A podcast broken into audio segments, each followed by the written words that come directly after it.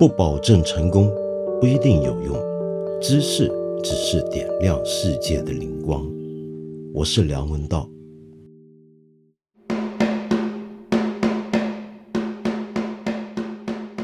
今天呢，来个马后炮。大家当然知道韩国电视剧《鱿鱼游戏》这部影视剧红遍全球的消息。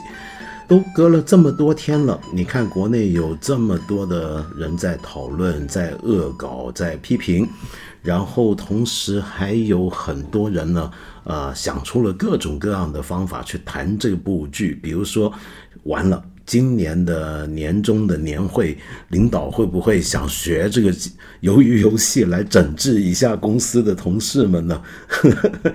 反正就这么多人都在谈这些。但是大家好像都看过了，这点我也觉得蛮惊讶的啊。因为目前为止，以我所知，这部剧在合法合理的渠道上，大家应该看不到才对啊，是不是？你要不就是要有奈飞，这是唯一合法的一个渠道。可是问题是，奈飞除了在香港、澳门之外，在大陆是没有办法看到的。那我问了一些朋友，他们是怎么看的？那反正大家就各显神通吧。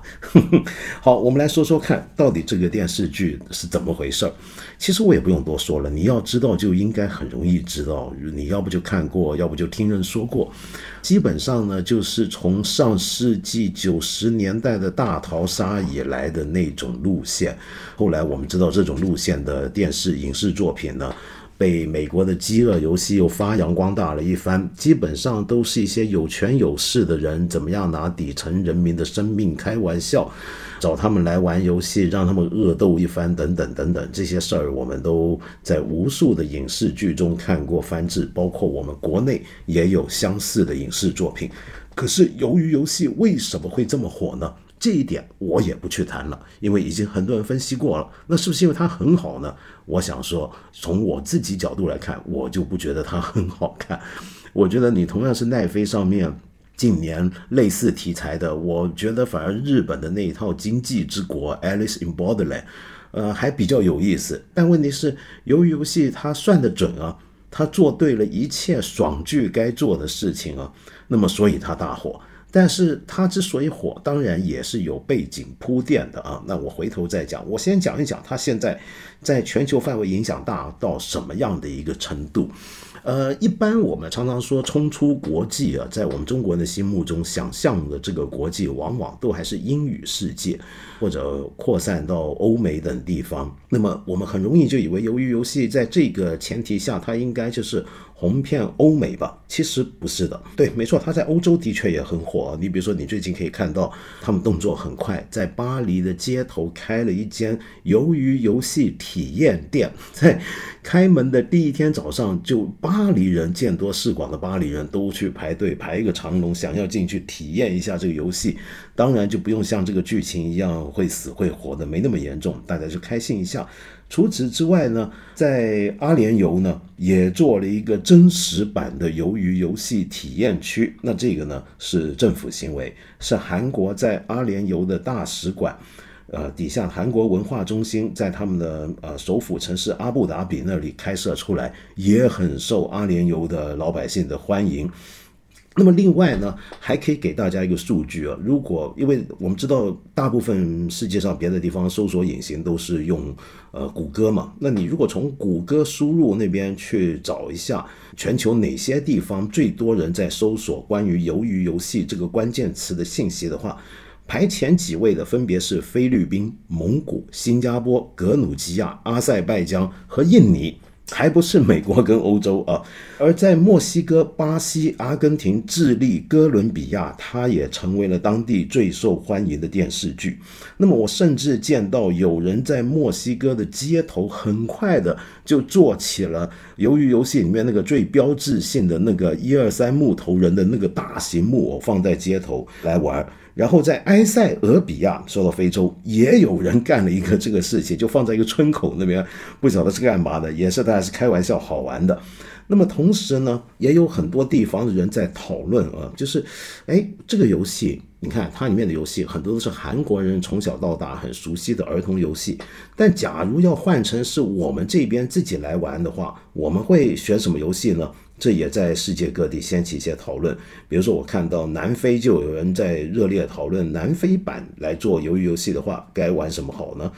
巴基斯坦如果要玩这个的话，该做什么好呢？那么除此之外呢？说啊，刚刚说到巴基斯坦啊，你知道这个剧里面其中一个角色就是一个。巴基斯坦到南韩到韩国打工的一个非法劳工，可以说是这个剧里面其中一个比较正面的、特别让人同情的一个角色。那这个角色啊，在巴基斯坦跟印度都掀起很多的讨论。首先呢，就是印度跟巴基斯坦这几年都输出不少劳工到东北亚地区，比如说在韩国跟日本。这几年你如果去过韩国跟日本，你大概会有印象，在很多大都市的便利店啊、酒店都会看到一些印巴籍的工作人员，很多时候甚至干清洁的就是他们。那电视剧里面就出现了这么一个角色，就是一个巴基斯坦的一个劳工叫阿里。那于是也让印巴两国的人呢就觉得，哎，这个剧里面他们很正面的描写了我们这样的一个出去海外的工人，但是这些我们的国民、我们的同胞，他们到底遭遇到了什么呢？那本来这是讲巴基斯坦跟印度是巴基斯坦常年的一个老对手，跟他们没什么关系，但他们一样有同样的人群在外，所以他们就觉得这也跟他们有关系了。那么另外呢，这两个国家呢还各自对这部剧有一些争论。争论在哪呢？就是在这个电视剧里面演巴基斯坦外籍劳工的那个演员本身是印度人啊，那这一点巴基斯坦人民就不干了。巴基斯坦就说：“我们巴基斯坦也有好演员啊，你这什么意思啊？”就不用巴基斯坦演员演巴基斯坦角色，而找了个印度人，你这不是歧视我们吗？那另外在另一个国家也有一些争议啊，那就在巴西，因为巴西呢这个电视剧《鱿鱼游戏》，如果要真的按照巴西用的葡萄牙文去翻译字面上翻译的话，那那个鱿鱼呢就会被翻成什么？你知道吗？就会被翻成 Lula，Lula 是什么意思呢？就是鱿鱼嘛。可是你一想到卢拉你还会想到谁呢？在巴西，那当然就是非常著名、有影响力，但是后来又被控告贪腐，最近又要复出的巴西的前总统卢拉，或者也有人翻译成劳拉。那如果这个电视剧变成叫卢拉的游戏，那就好像有点怪了。所以在巴西呢，这个电视剧改了名字，叫做《第六回合》。第六回合，哎，但很奇怪，不晓得为什么加拿大也是把它叫做《第六回合》。那反正呢，我讲这一大通就是要告诉你，这个电视剧在全球，这刚刚这么一讲就知道它是全球范围都产生了巨大的影响力。这个电视剧呢，由于有这么多的人呃在关心它，在谈它，那所以在播出的二十八天之内，它的收看人数就已经达到了一亿一千一百万人了。那全球里面大概有六十分七十分之一的人看过这部电视剧。那这就创下了播放它的这个平台奈飞有史以来的最高纪录，是奈飞有这个平台以来最受欢迎的一部他们的提供的影视作品。那又由于这部剧在短短二十几天之内的走红呢，也顺便了带起了很多别的东西，比如说这个剧里面其中有一场游戏，主要玩的材料呢就是一种糖饼，这种糖饼呢韩国人叫做碰糖。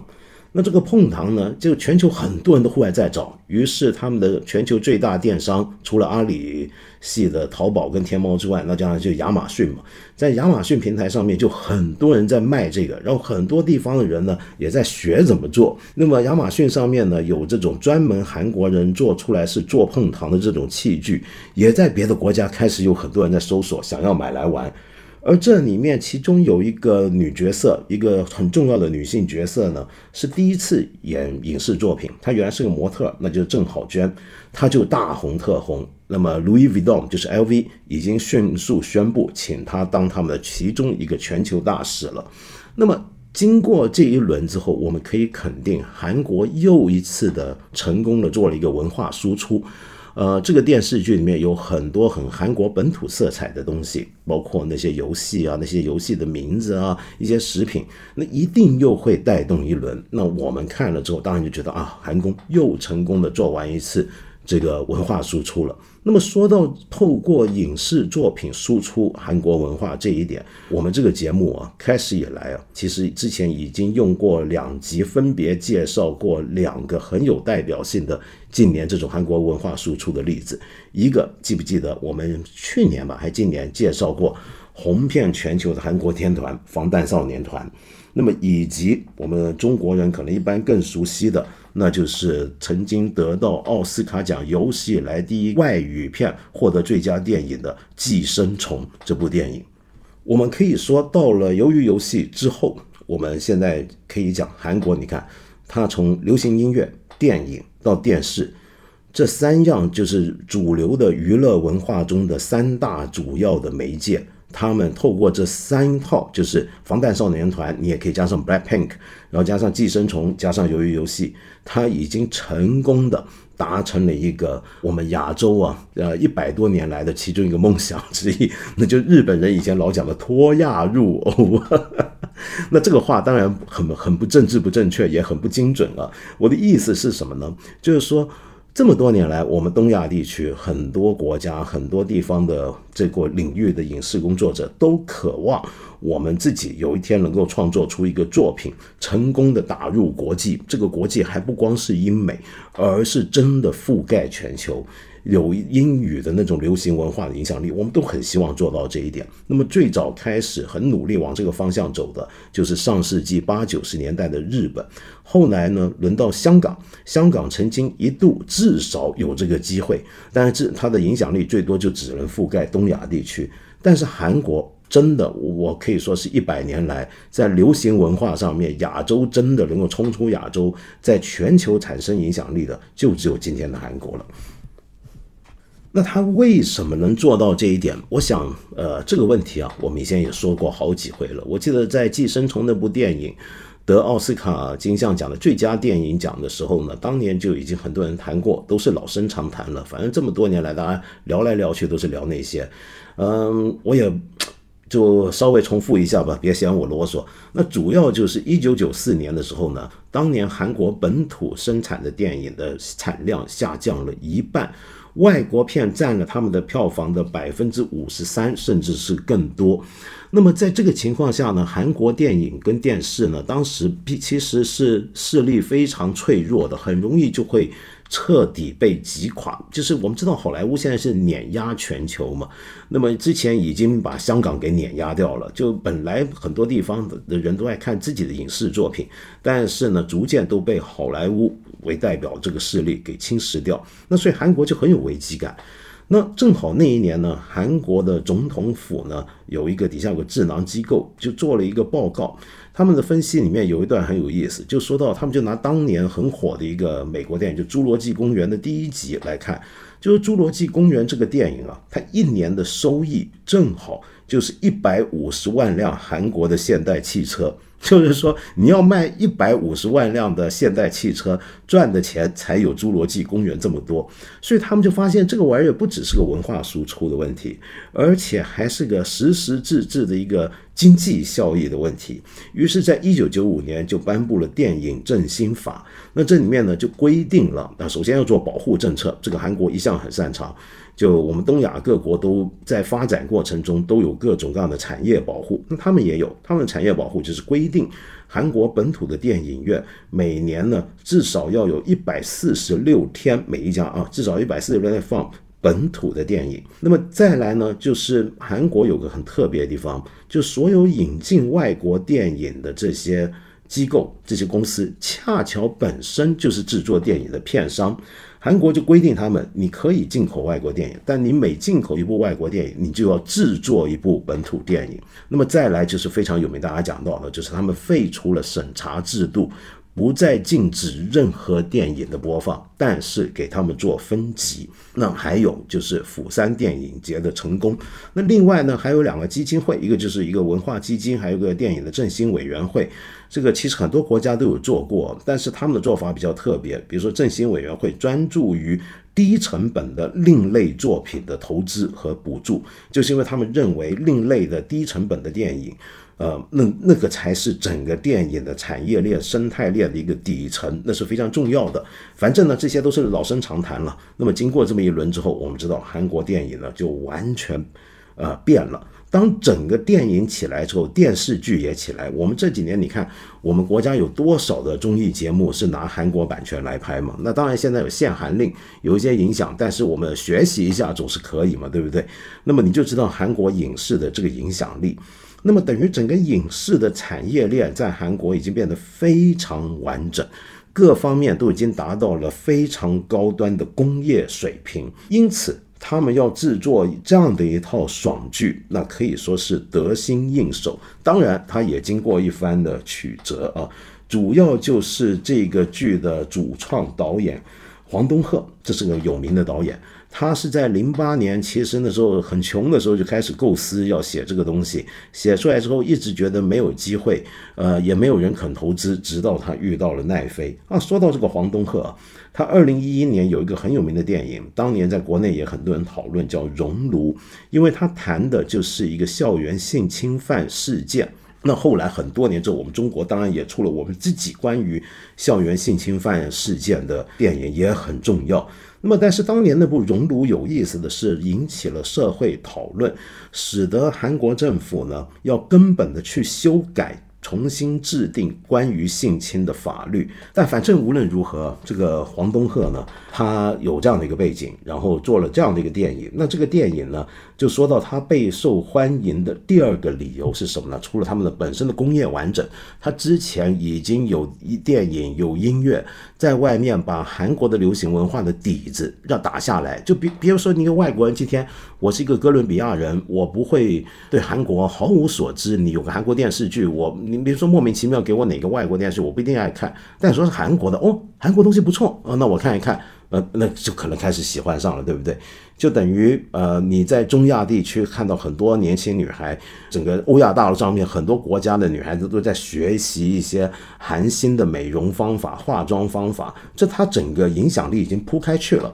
所以你现在有鱿鱼游戏就是水到渠成。那第二个，我刚才回头说我讲的第二个它红的理由，那当然就是里面。抠中了一些全球今天共同面对的问题，就是贫富悬殊。今天全世界大部分老百姓都活在那百分之九十九的范围内，其实都有点痛恨那百分之一的掌权的这些有钱的精英。那这部电视剧呢，就等于让他爽了一把。就先过了，然后就发现我们原来大家都是被害的底层了，我们大家都在玩这套所谓公平的游戏，但是问题是谁在制定这套游戏规则呢？制定这套游戏规则的人跟我们谈公平吗？那么大家都会能够对号入座，去把自己的经验、自己的经历、自己对社会跟世界的看法给放进去。那同时，这个电视剧当然也包含了很多对韩国社会问题的揭露，比如说人体器官的贩卖、司法跟执法机构的无能、它的阶级差异、有那么多人的负债，那然后里面有脱北者的问题，有老人被排斥在主流社会之外的问题，还有女性被歧视、被压抑的问题。那所以从这个角度看，你还可以说这个电视剧。嗯，不止让全世界的人都觉得韩国文化很有趣，同时也让全世界看到了韩国的问题。哎，所以从这个角度讲，你可以说它是个辱韩电视剧。那果然，你就看到朝鲜的媒体就批评了，说这部电视剧揭露了韩国野蛮社会的悲惨现实。那当然呢，也有人说，那起码人家能拍啊，人家敢拍啊。那在微博上，我就看到有些人就反击了，就是说，我们中国的观众们呢，或者没看过这个剧不讲过网友们就评论就说，韩国有什么了不起？韩国也就只是敢拍这些东西，拍了之后让大家逃避，他现实不改，他政府不行，对不对？所以没用，就所以这个电视剧也给了我们一些依据，就批判韩国。那最后呢，我想讲一个，就是它之所以那么火的另一个理由，其实这个理由常常容易被忽略，那就是这个韩国电视剧它不是直接拿到全世界各个平台去播放，它是经过什么呢？那就是奈飞 （Netflix）。奈飞啊，作为一个线上的视频串流平台，这个东西我们一点都不陌生，我们天天都在打交道，对不对？比如说我们主流的三大平台，优酷、爱奇艺、腾讯，这我们国人都很熟。其实奈飞虽然商业模式不一样，但你基本上从媒体性质来讲的话，它就是这样的一个平台。奈飞这个平台在这里起对这部剧起到作用就太大了。我们如果看到这部电视剧，它不是在奈飞播放。它是在韩国本土的串流平台播放，或者在本土的电视台播放，然后透过电视展，然后被别的国家传统那种方法再买回去。它不可能在短短二十几天、一个月之内就有那么红火的效应。就算它非常受欢迎，全球各地的电视台或者平台都想买它的版权，都想怎么样，也不可能像今天这样。从这个角度来讲，我想说的是，奈飞现在已经立足成为一个真正的全球性的。有覆盖全球、有全球影响力的一个视频平台，而且它的开采内容的来源也再也不只是美国本土或者英语世界，其实它从来就不是，早就不是。但是经过这一回跟去年我们大家很熟悉的西班牙的电视剧《纸房子》之后，奈飞已经让人看到，它现在的内容可以是来自全球各地的制作单位。当然，奈飞也会因应全球各地市场有不同的版本。比如说，你在香港这个平台上面，奈飞平台上面就看到一些在美国看不到的东西，在美国也看不到一些在香港看到的东西啊。它是因应市场，所以它其实是个全球在地化的平台，它是个全球平台，但是它因应不同市场提供不同的内容，有时候是因为版权限制，同时他也努力的在全球寻找资源。那这样子呢？奈飞就打破了一个过去在起码在美国这种全球流行文化的最强势的主导者，但是奈飞打破了他的一个口，这个口是什么呢？就是美国这个国家其实很多时候在文化上是很自我中心的。比如说我以前就批评过，他们国家里面的喜欢读文学、读小说的读者，其实一般而言不是那么会去看翻译小说、外国小说、外文翻译进去，他们主要还是看。美国作家或者英语作家的作品，同样的，美国人看电影、看电视电视剧，我讲是一般人了，他看的都是英语为主的内容，本土生产为主的内容。可是奈飞这种平台呢，由于它在全球采购一些他们心目中的优质内容，而只要有机会的话，就等于让美国的本土的观众见识到了。其他世界各地能够做出来的好东西，而美国人为什么这回那么容易打破自己的心房或者自己的一个观影的习惯，愿意看这种配字幕讲韩文的电视剧呢？那当然，之前他们已经听过太多韩国歌曲，就防弹少年团的歌一开始不都是韩文的吗？那反正呢，我们说回奈飞啊，奈飞呢，在今年第一季公布的财报里面就提到，他们的全球用户数量现在已经达到了两亿九千万人。那么其中百分之六十三点七都在美加之外。没错，美加北美洲仍然是他们最重要的市场，但是全球其他地区加起来已经超出美加了。可是这并不表示它没有危机，它还是有危机。比如说迪士尼的这个串流平台现在也兴起了，而迪士尼的天然优势就是有一个非常巨大的 IP 库，里面还包括了漫威系列啊。那么奈飞呢，就一直担心的就是自己只能够透过很单一的模式，就是会员注册给钱来看。他没有什么 IP 在手上，那么他现在就希望看看鱿鱼游戏能不能开发成 IP，是很快的在各地，包括在巴黎去设这种体验店卖里面的东西等等等等。但无论如何，奈飞成长到今天已经算不错了。他们呃，甚至说今年有渴望、有希望能够达成盈亏相抵啊，没听错啊。这么大的一个平台，其实这么多年来都是亏本的，因为你反过来看啊，其实我们中国，我们三大刚才说到影视平台，直到今天也都还是亏本的。这种串流平台基本上就是烧钱买版权做节目的一个一个游戏。那现在我们中国这三大平台呢，都还在亏本，未来的走向在哪里不知道。我记得去年听过，呃，好像爱奇艺是打算学习奈飞的做法，那么逐渐呢把收入模式看看能不能更加以用户付费为中心。那其实各家都已经走这条路了，但是跟我们中国三大平台不一样的地方是，是奈飞就像刚才我讲，它是全球性平台。它不是针对单一市场。而很可惜的是，优酷、腾讯、爱奇艺奋斗了这么多年，也基本上还是国内为主，在海外基本上没有什么影响力可言，除非在华人世界里面，广义的华人世界里面。当然，我们不要小看中国的平台，中国是有平台称霸全球的。那最明显就是抖音，是不是？抖音就是非常成功的一个平台。但是说到这种长视频平台，我们还基本上还是差得很远。可是我今天重点要讲的，并不是说这个剧有多么厉害、多么火，然后他借了奈飞的东风，或者反过来说是奈飞借了他的东风，奈飞这种平台有多火？因为我还想再对比另一个近期很重要的现象，那就是长津湖。这个电影本身呢，就没什么好说了，因为我觉得，呃，反正你你们都知道，就你知道这个，凡是一个一个作品、一个创作啊，就只能说好了。就算我明明觉得它很好，我也不想再多说什么，因为你只能说好。然后，OK，这个就不说了。那反正呢，我想说是个数字问题，就是直到我今天看到数字为止。长津湖已经有七千四百五十四万人看过，创造了四十亿的票房，这是全球最卖座的战争电影。四十亿票房，全球最卖座的战争电影。上一部的全球最卖座电影，但是现在被干下去的就是克里斯多夫·诺兰的《敦刻尔克》。那所以。这个消息出来之后，我们国家呃各种媒体当然很开心，那么就看到美国人也在分析，哇，这个长津湖到底是怎么回事儿？因为长津湖在海外还没有上映吧，好像，反正他们已经在讨论了。所以呢，国内媒体就说美媒这次坐不住了，呃，外网酸掉牙了。好莱坞甘拜下风了，然后还有人说中国不再需要好莱坞大片的例证啊，这是这个，但这个其实是美国的福布斯杂志讲的，也就是说呢，呃，中国人跟美国人都从长津湖的案例里面看到了一个现象，什么现象呢？就是中国今天的电影市场绝对已经是全球最大的单一市场。我们基本上只要在这个市场内做出一个现象级的大片，像《长津湖》，就已经可以很轻易的达到全球最卖座的一个地步。因此，我们从这个角度讲，我们不再需要好莱坞的大片，因为我们自己就能够做大片。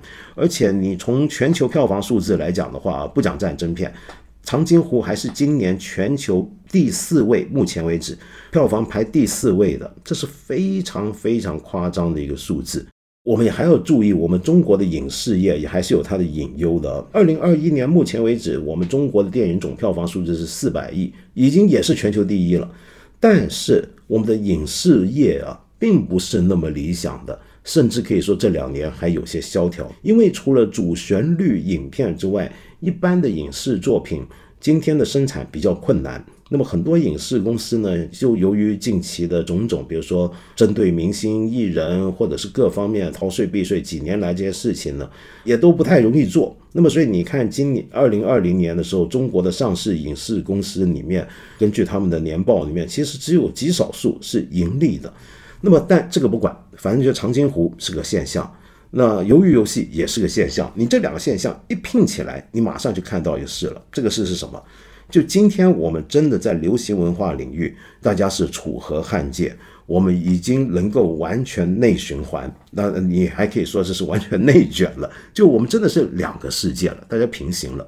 就中国人，我们都在看长津湖，除了中国之外的世界上其他地方人都在看鱿鱼游戏。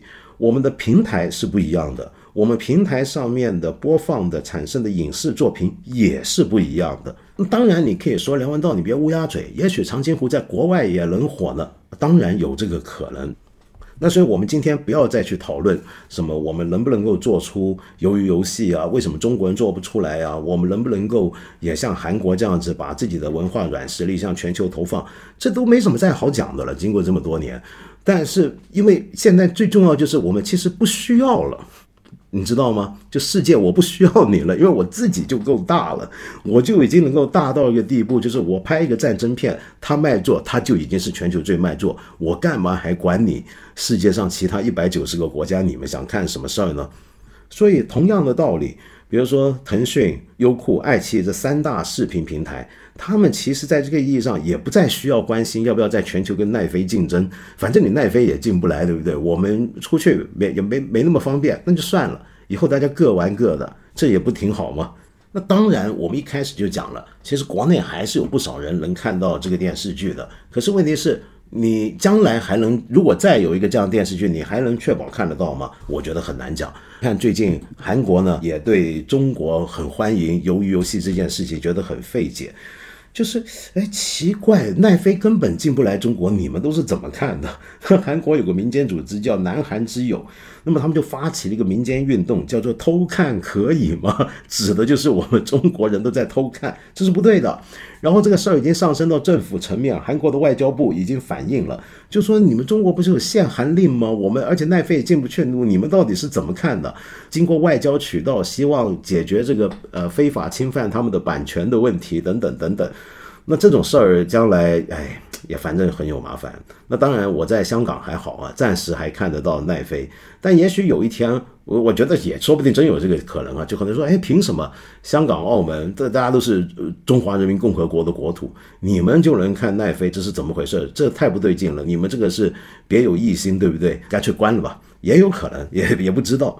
但总而言之，我今天透过这两个近期非常重要的流行文化的现象来说明的，就是未来几年的一个起码在流行文化上的世界大事。从这一个月内，一部长津湖跟一个鱿鱼游戏，我们大概已经看得出将来的趋势走向会是这个样子。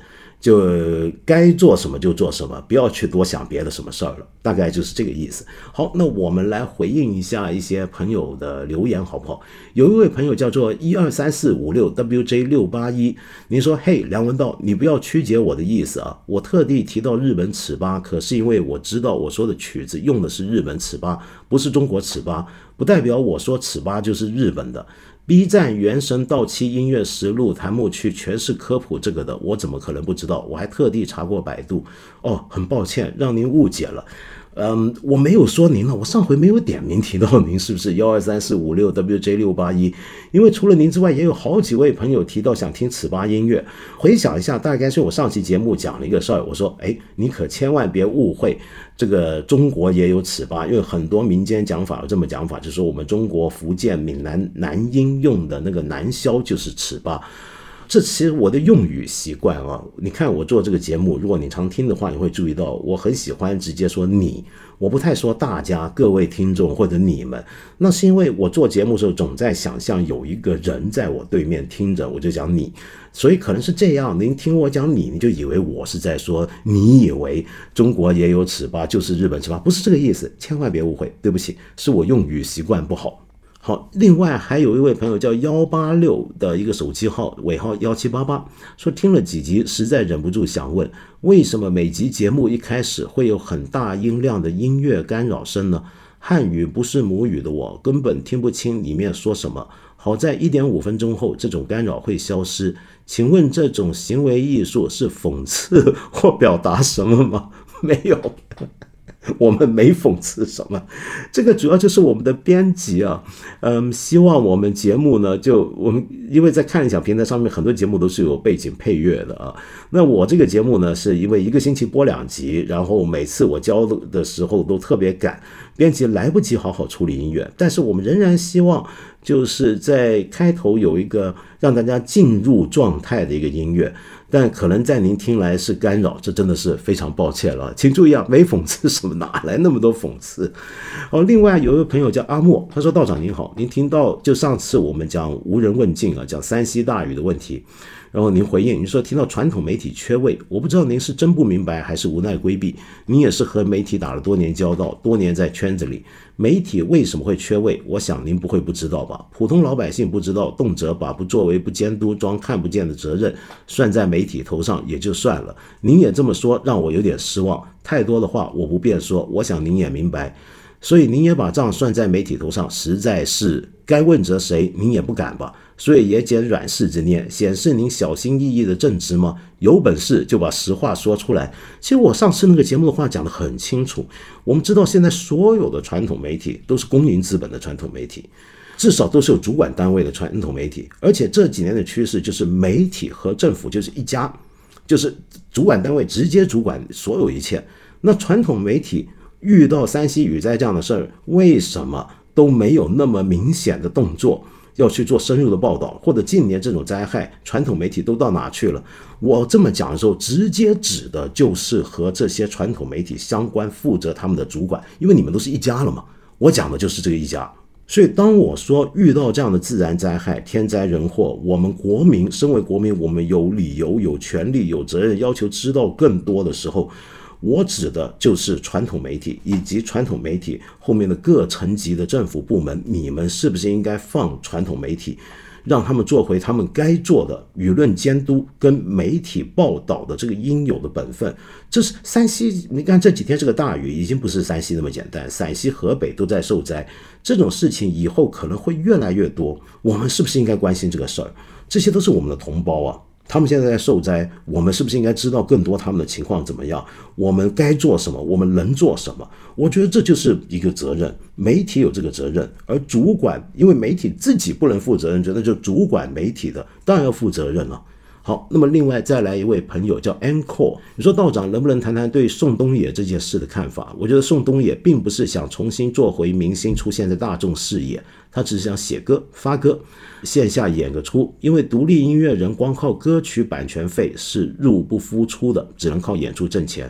现在该受的罚都受了，而且演出老被人恶意与举报，还是不应该重新给机会吗？除了您之外，我也见到有别的朋友留言啊，那么谈这件事儿。那么这件事儿最近这几天也挺火的啊。光看我们这里也有很多朋友回应您，就比如说有的人就认为这个有前科，呃，被现这个这是呃你没办法就是这样。那也有人就认为你做重新做人可以，重新做公众人物就不行了，这是不对的。那么但是呢，也有朋友就放了一个政府受访信箱受理结果就。不知道是怎么出来，就反正有民政市场监督就回复这件事，就说到呢，这个涉毒艺人已经受到刑事处罚或者行政处罚之日起三年不得参加营业性演出的规定。该名演员已过了禁演期，参照二零二零到二零二一宋冬在北京、上海、南京、武汉、青岛等地均被获准参演的相关批文，区行政审批局也做出了同意该场演出的批复。近日，针对群众的反映，区省行政审批局与举办方进行沟通和协商，举办方已主动取消该演出活动。意思是什么呢？就是这一回他的演出取消啊，并不是因为区部门就相关部门他们的决定，并不是相关部门决定，因为我们部门政府部门做事情是要依法的，而国家目前的法律是非常清楚的。就是这个涉毒艺人，他是受到了刑事处罚跟行政处罚之日起三年不得参加营业性演出的规定，他已经过了三年，而且还发现他在之前几个地方也都被获准参演，那就是说明了他真的不是法律的问题，他他已经过了那个三年的期，所以宋冬野是可以演出的。那但是这个回复就说的是这一回呢，其实是举办方啊，因为收到举报之后，大家就大家都觉得不好做，现在不知道是。是举办方自己主动取消该演出活动，是举办方不愿做了。那这就说明什么呢？就说我们面对一个艺人啊，一个歌星，一个音乐人，独立的也好，主流娱乐的也好，呃，现在我们有这种规定。那这个规定讲得很清楚，宋冬野在他的微博里面也说得很清楚了。那么从法律来讲的话，他绝对是可以演出的。但现在问题是什么呢？现在问题是老百姓不答应。这是另一回事儿，就法律跟道德之间的问题了。就法律是个底线，但是今天我们民间把这个道德线呢，包括一些舆论呢，甚至一些官方的媒体舆论，都把这个道德水平拉得高于呃法律水平。呃，理论上是正常的，一般任何情况底下，任何时代跟社会和国家，就法律守住底线。但是比如说，法律不会规定你对朋友怎么样，对老婆怎么样，不会的。不会太多规定，但是道德有这个规定，道德的规定通常比法律的规定要更高一点。可是问题是，道德这个事情又很依赖于整个社会在一段时间之内他们的集体大家共认的某种的道德水平跟标准。那我们也只能说，今天我们中国的集体的道德水平，从这次举报事中宋冬野事件以及后续的反应看来，我们可以猜想，为什么演出单位主动要取消呢？是因为他怕。他怕什么呢？他怕再被举报。今天举报是很可怕，你举报就有人受理，有受理你就有压力。如果你说我跟法律，我不管你举不举报，那你这个主办单位你照办这个演唱会，他就担心了之后他会不会出事儿了。他出什么事儿呢？不一定是什么法律事儿，比如说别的政府部门，说不定将来跟他合作，也可以说我们受到群众压力，就就不停不足以平民愤等等。那你该怎么办呢？那所以今天这样的一个集体的水平就摆在这里。那这个集体水平当然也是有变化的，比如说才几年前，我记得很多年前，国内也有一些公众人物或者是艺人，他们是出过问题的，比如说可能吸过毒，或者是醉驾过，或者怎么样。但事后大家都哎，好像又可以重新做人，又能出来。但明显的就是，我们今天比起几年前又不一样了。我们现在觉得这是不行的了，这是不对的了。就我们国家的这种对，尤其是近期是针对艺人或公众人物这种标准要求越来越高。那么，所以最近这几天我看到这个事儿，很多人的留言，很多讨论都是说，你可以重新做人啊，宋冬野没人不让你做人，但是你不一定谁让你出来做演出赚钱，你可以去打工啊，去做什么，就就只是不让你做公众人物。我觉得这个讲法倒很值得探讨一下啊。什么意思呢？那就是说，我们今天大家都觉得，最近一一年多，我们常常针对公众人物或者明星艺人的品德问题、品格问题、形象问题。那现在大家又开始谈回做一个艺人要德艺双馨，但我们也知道，同时呢，现在政府部门呢是希望大家不要盲目追星。就现在的所有的追星的那种浪潮呢，都被往下压抑。你有没有想过啊？就我们一方面要把艺人，就是大家年轻人或者中年人，大家就追一个明星，追捧一个艺人，我们要把这个拉低。跟另一方面，我们希望每个艺人除了表演艺术上面做得很好之外，还要在品德上面也要很高尚。这两者其实是矛盾的。为什么是矛盾的呢？那这是我个人的看法啊，可能说的不对，你欢迎你来指正一下。为什么我说它矛盾？是这样的，首先，我们今天认为一个艺人应该要德艺双馨，他不止样子长得好，他不止身材保持的好，他不止男的像男的，女的像女的啊，不会不男不女嘛。然后他不要去呃吸毒、醉酒这些打架这些就别说了，犯法这些事儿千万不能干。然后也不能做渣男，也不能做浪女，然后。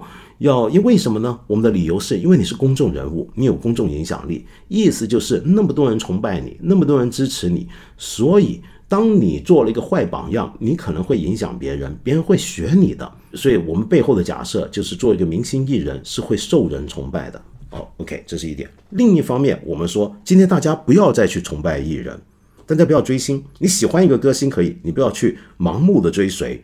你看，这时候我们讲的是什么呢？就是说。我们背后的假设是我们喜欢一个歌星，那就是因为他唱歌好，他的音乐好；我们喜欢一个演员，是因为他演戏好。我没有理由变成就是盲目追随，就他喜欢什么我都得要什么了，他代言个什么我就非得买什么，然后他干了什么事儿我也得跟着干。也就是说，我们不希望大家把艺人当榜样。我们追星的一个前提，除了我非常喜欢他，我追着他到处跑，我到机场接机，到火车站等他送行等等。除此之外，我们背后还有个东西，就是我们崇拜他，乃至于他做的所有事情，我们都觉得很对，是很值得仿效的。那我们今天要做的呢，就是希望打击这种心理，让大家呢重新正经的去看，哎，他就是他是公众人物没错，他比较有名，他的形象我们到处看得到，可是。他首先是一个演员，是一个音乐人。我们是要欣赏他的演出，欣赏他的音乐，而不是因为我欣赏他是个好爸爸，或者说我欣赏他是个好妈妈，我欣赏他做饭做得好啊，我欣赏他什么？那那那个是另一回事儿。所以我自己感觉到啊，就是这可能会有点奇怪。就假如我们又要他德艺双馨，大家就只要把他当成一个普通艺人的话，那为什么还要他德艺双馨呢？就我自己认为，要解决现在这种矛盾或这个问题的办法很多了，也其实很简单。比如说，其中一种最容易想到的办法就是，我们以后大家摆正个态度，就艺人就是艺人，他就是演戏，他就是做音乐，他就是从事呃流行文化方面的创作或者音乐的创作，就如此而已。我没有必要去盲目的崇拜他、追随他，是不是？我没有必要觉得他说的一切都对，他做的一切都对，这不就行了吗？那当然，我们可以说，那这哪有那么容易呢？你这么说，哪不是每个人都这人这么理性？那我们去教啊！我们现在不是一天到晚要讲教导小孩吗？教什么就教他这个。当然，这还是要说到啊，就我尽管这么讲，我后面还是接下来还是要说，这个问题始终是跟整个国家某一段时期内的社会的集体的道德或者规范的共识相关。当整个社会觉得某件事情是个问题的时候，那他就是个问题。比如说一个人，他几年前他做错了事儿，他吸过毒，他吸过大麻，怎么样？然后被抓住了，坐了牢。然后从此之后，我们就不能再接受他在公众前亮眼，不能够再容让这个人出现在大众眼前。那没办法。那但是并不是所有的社会都是这么严格。那比如说，我们很明显看到，像举例像美国就比较宽松嘛，难怪他们现在要完蛋了。你看。奥巴马就承认他年轻的时候吸过大麻，克林顿年轻的时候当过逃兵。那但后他们的美国的做法就是，你反正你后来你你认错了，那那大家就接受你吧，你你你道歉了。当然还是很多人不依不饶，但主要就是起码有相当一部分人认为，OK，你道歉了是可以的。那么，但从这里一点呢，我我不是说美国这么做就是对，我们就是错，或者我们就是对，他们就是错，因为这完全是真的，每个社会都不一样，不能够有划一的标准。那当然，这里面我们要讨论下去，还有很多很复杂的呃伦理学跟应用伦理学的问题。比如说，我们可以讨论吸毒为什么是一种不道德的行为，理论上它伤害自己。吸毒，甚至有的经济学家很极端，是认为吸毒应该放开合法化，那吸毒的人就会减少，靠他牟利的黑社会也都会被减少。那当然这是很激进的一种提法，我们当然从智力游戏来想想，很有意思。那还有一种呢，就是认为毒品面也应该分级的，比如说像大麻，在全世界现在很多地方都在逐步放开，觉得大麻对人的危害其实可能甚至比烟还要少。那也有这种想法，那所以每个地方都不一样，但也有的地方呢，就是你碰这玩意儿直接就给你死刑的也是有的，是不是？好，那么说回公众人物这个问题呢，我想多讲两句，因为我见到我们这里也有朋友留言，就说你重新做人可以，重新做公众人物那就不行了，你犯过这个错。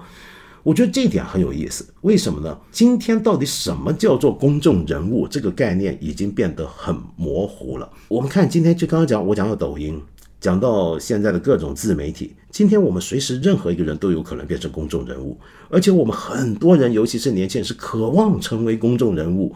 不一定是被鱿鱼游戏请去拍电视剧，不一定是被长津湖剧组请去拍电影，而是我透过别的方式，我做了一段什么之后，我火了，我红了。那请问这个情况下，你是不是一个公众人物？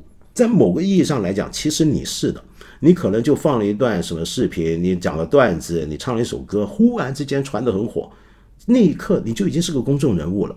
而且这个公众人物说不定还会给你带来好处，比如说我们大家在乎名字的话，你会觉得啊，我很多人认识我，然后有名之后，说不定你还会有利。那如果假如说这时候有人挖掘你过去的东西，觉得你做错什么事被挖出来了，那我们能不能说你可以重新做人，但你不现在就不能再做公众人物，要把你踢出去？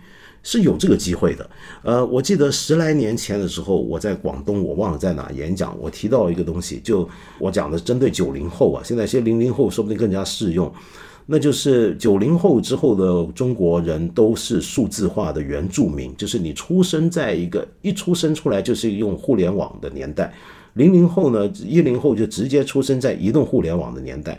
在这个年代底下，恰好又是社交媒体大行其道的时候。你如果是个九零后啊，你会发现你跟八零后还有我这种七零后、六零后不同。不同在哪呢？就你从小到大，你婴儿时期的照片都是在网上的，因为你的爸爸妈妈就是我这一代人，在你打小时候就会给你拍照片，然后晒在朋友圈或者跟朋友炫耀，或者当时还没有朋友圈，说不定 QQ 或者什么地方，那是你是光着屁股的啊。这种照片的可能都出来了，然后你的同学，你从小到大，你的朋友也都会分享各种关于你的事情，而关于你的各种事情，可能也都在网上流传，并且已经留存下来了。所以你等于从小到大，你的生活是透明的。在这个角度来讲，这种透明出来的东西，而且是不消失的，就在网上的。那假设有一天你二十来岁、三十岁，你红了，你成了公众人物，可能你要做官员，你要做演员，你要做一个老师，你要做什么？然后这时候有人挖掘出来，你小学二年级那一年试过作弊，你的同学啊，当时就留言跟你为了这个事儿吵架骂你，你被举报过，你今天你还有资格出来做网红带货吗？我凭什么相信你？我凭什么相信你卖的东西是真的呢？你忘了你小学二年级那一年说过谎吗？做过弊吗？我觉得呵 年轻人好悲惨，就是呃，那一出生他就会面对这个问题，迟早每一个人都会遇到这个问题。今天如果一个公司一个老板要请人要做背景调查的话，我们一做背调，我如果要做非常细的背调，我真的什么事情几十年从出生到现在的事情，我都理论上能挖出来。而挖出来，我如果发现其中有任何错处，你怎么办？那当然，这就回到头来，啊，那错了，这些错难道不能犯错吗？人是人啊，人是脆弱的，人是会犯错的。难道这些错就不能几十年前犯的错？哦，我小学四年级作弊，我小学六年级偷了爸爸妈妈的钱，偷了邻居的钱，哦，难道这个事就跟我一辈子没有办法被原谅吗？这就看到时候我们社会的这个道德水平严格到什么程度。假如说再过几年、十几年，我们真的就是严格到这个程度，就是不行，那到时候就没有公众人物了，就人人都完蛋，人人都要过关。这想起来也挺有意思，会是个什么情况？我记得那时候我就说，假如这个社会是这么下去的话，我九零年代的时候做那个演讲，我说将来美国就没办法在这种民主国、西方民主宪政国家没办法再选总统、选领导人了。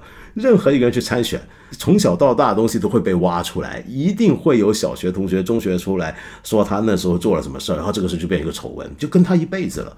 他要不到时候只有两种情况。要不就是这种制度就完蛋了，没人再能参选，因为没有人是圣人；要不是什么呢？就大家不会追究这些事儿，就大家放开了，就就能放松了。这个某种不要不能够做成一种道德上的完美主义，因为其实我们也知道很难啊。人如果整个社会要求大家都要做完人的话，你当然也有机会人人皆成尧舜，但这个机会太渺茫。一般而言呢，它容易造成的结果是大家都很虚伪，要不就大家都很紧张。像日本那种社会啊，就犯了个什么错，犯错的代价太大太大，所以日本这种国家就是一旦犯错，要不就想尽办法隐藏起来。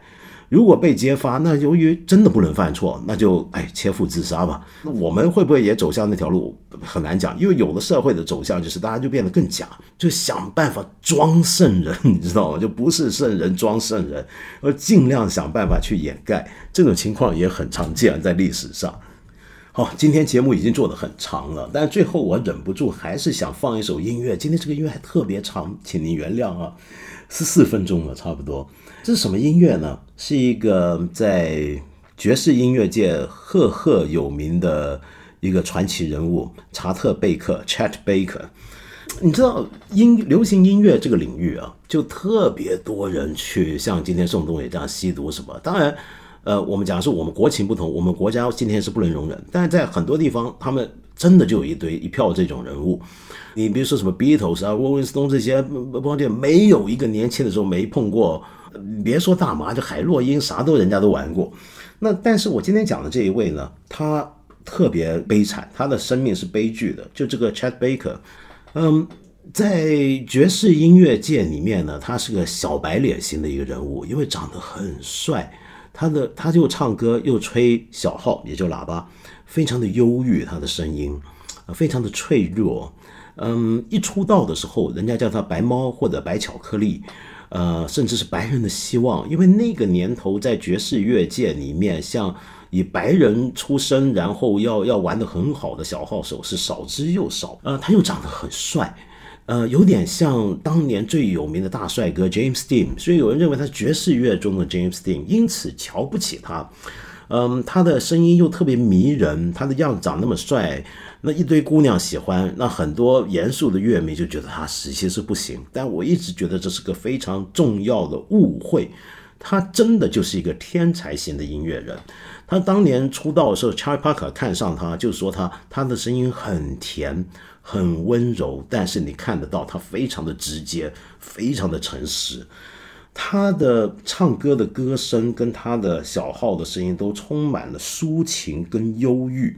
呃，他年轻的时候啊，那种忧郁是一种日光下的少年人的孤独。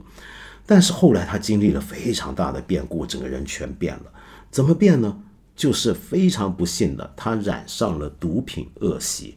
我刚才讲，很多音乐人都跟毒品有过关系，打过交道。但是毒品这个东西啊，很多人的创作的人都以为。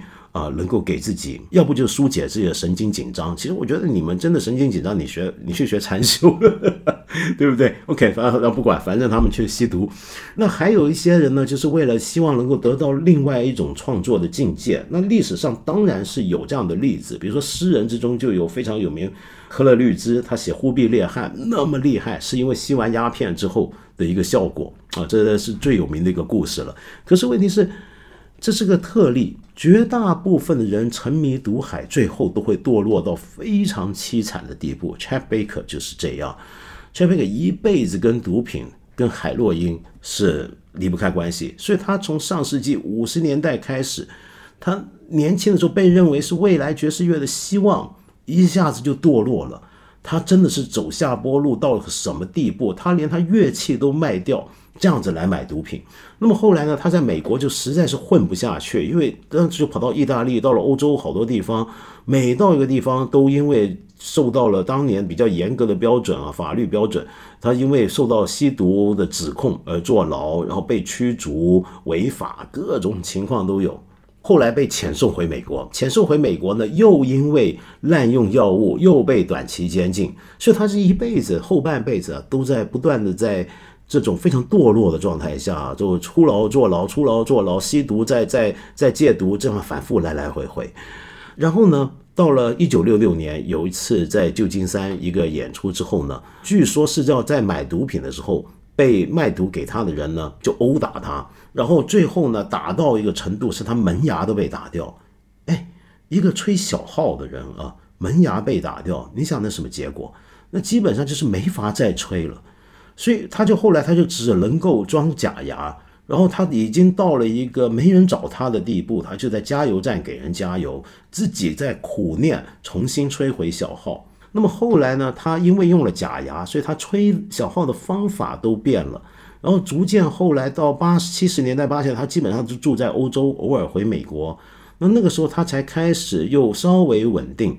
但是他的生活都已经很困苦了，只能在欧洲到处跟一些小厂牌合作录音，跑一些爵士乐俱乐部，跟一些呃可能临时主办的不熟的一些音乐人合作等等等等。那么是直到一九八十年代中期左右吧，主流的音乐界才又重新。发掘他，包括一些流行歌手，重新觉得他实在是很有意思的一个音乐人。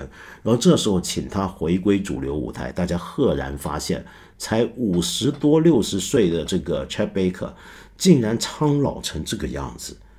他的小号吹奏变了，他的声音好像还在，但也变了，变成什么样？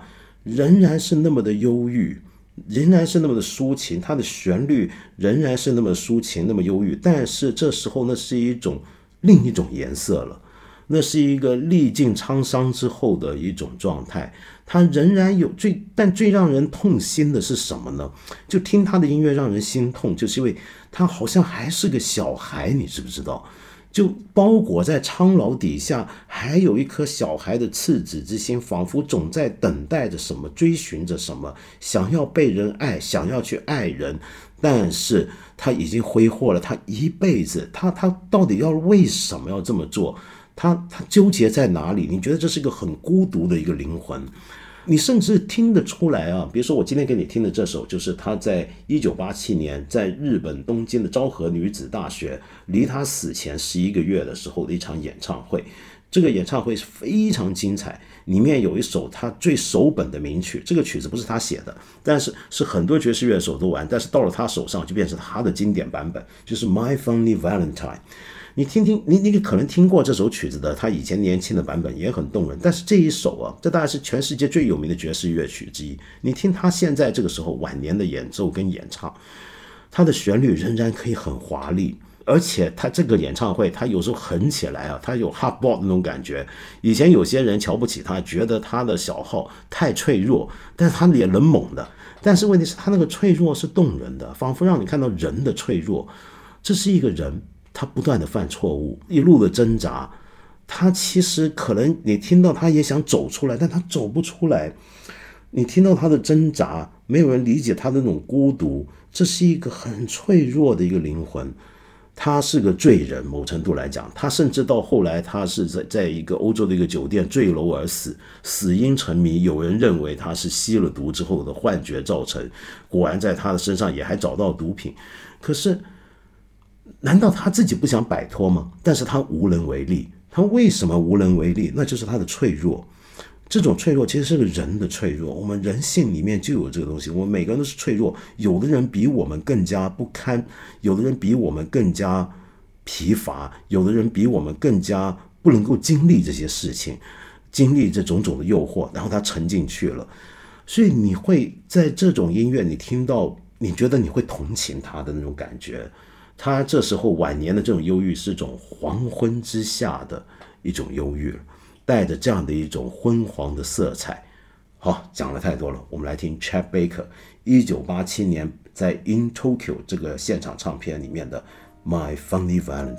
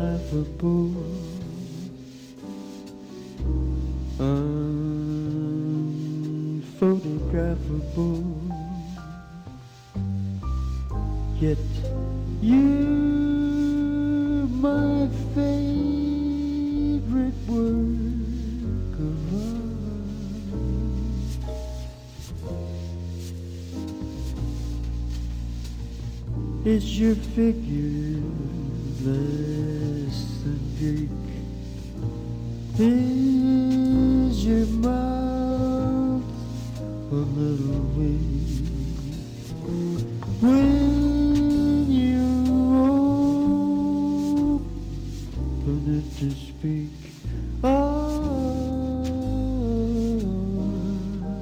you're smart.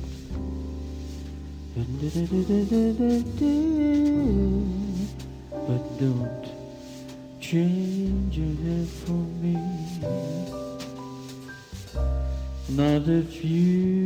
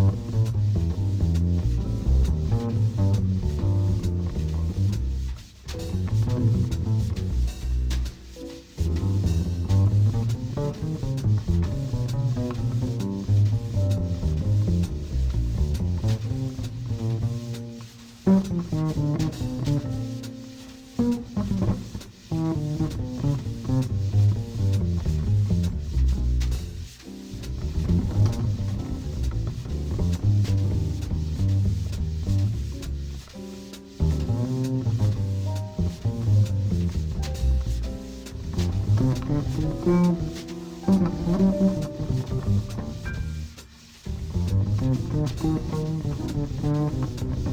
you.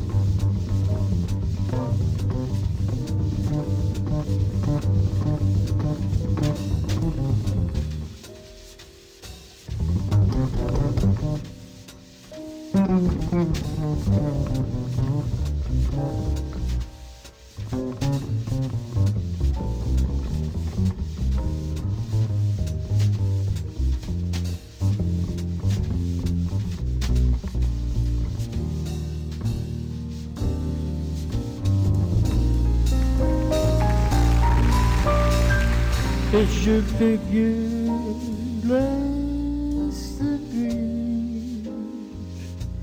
Is your mouth a little bit weak? When you open it to speak, are you smart?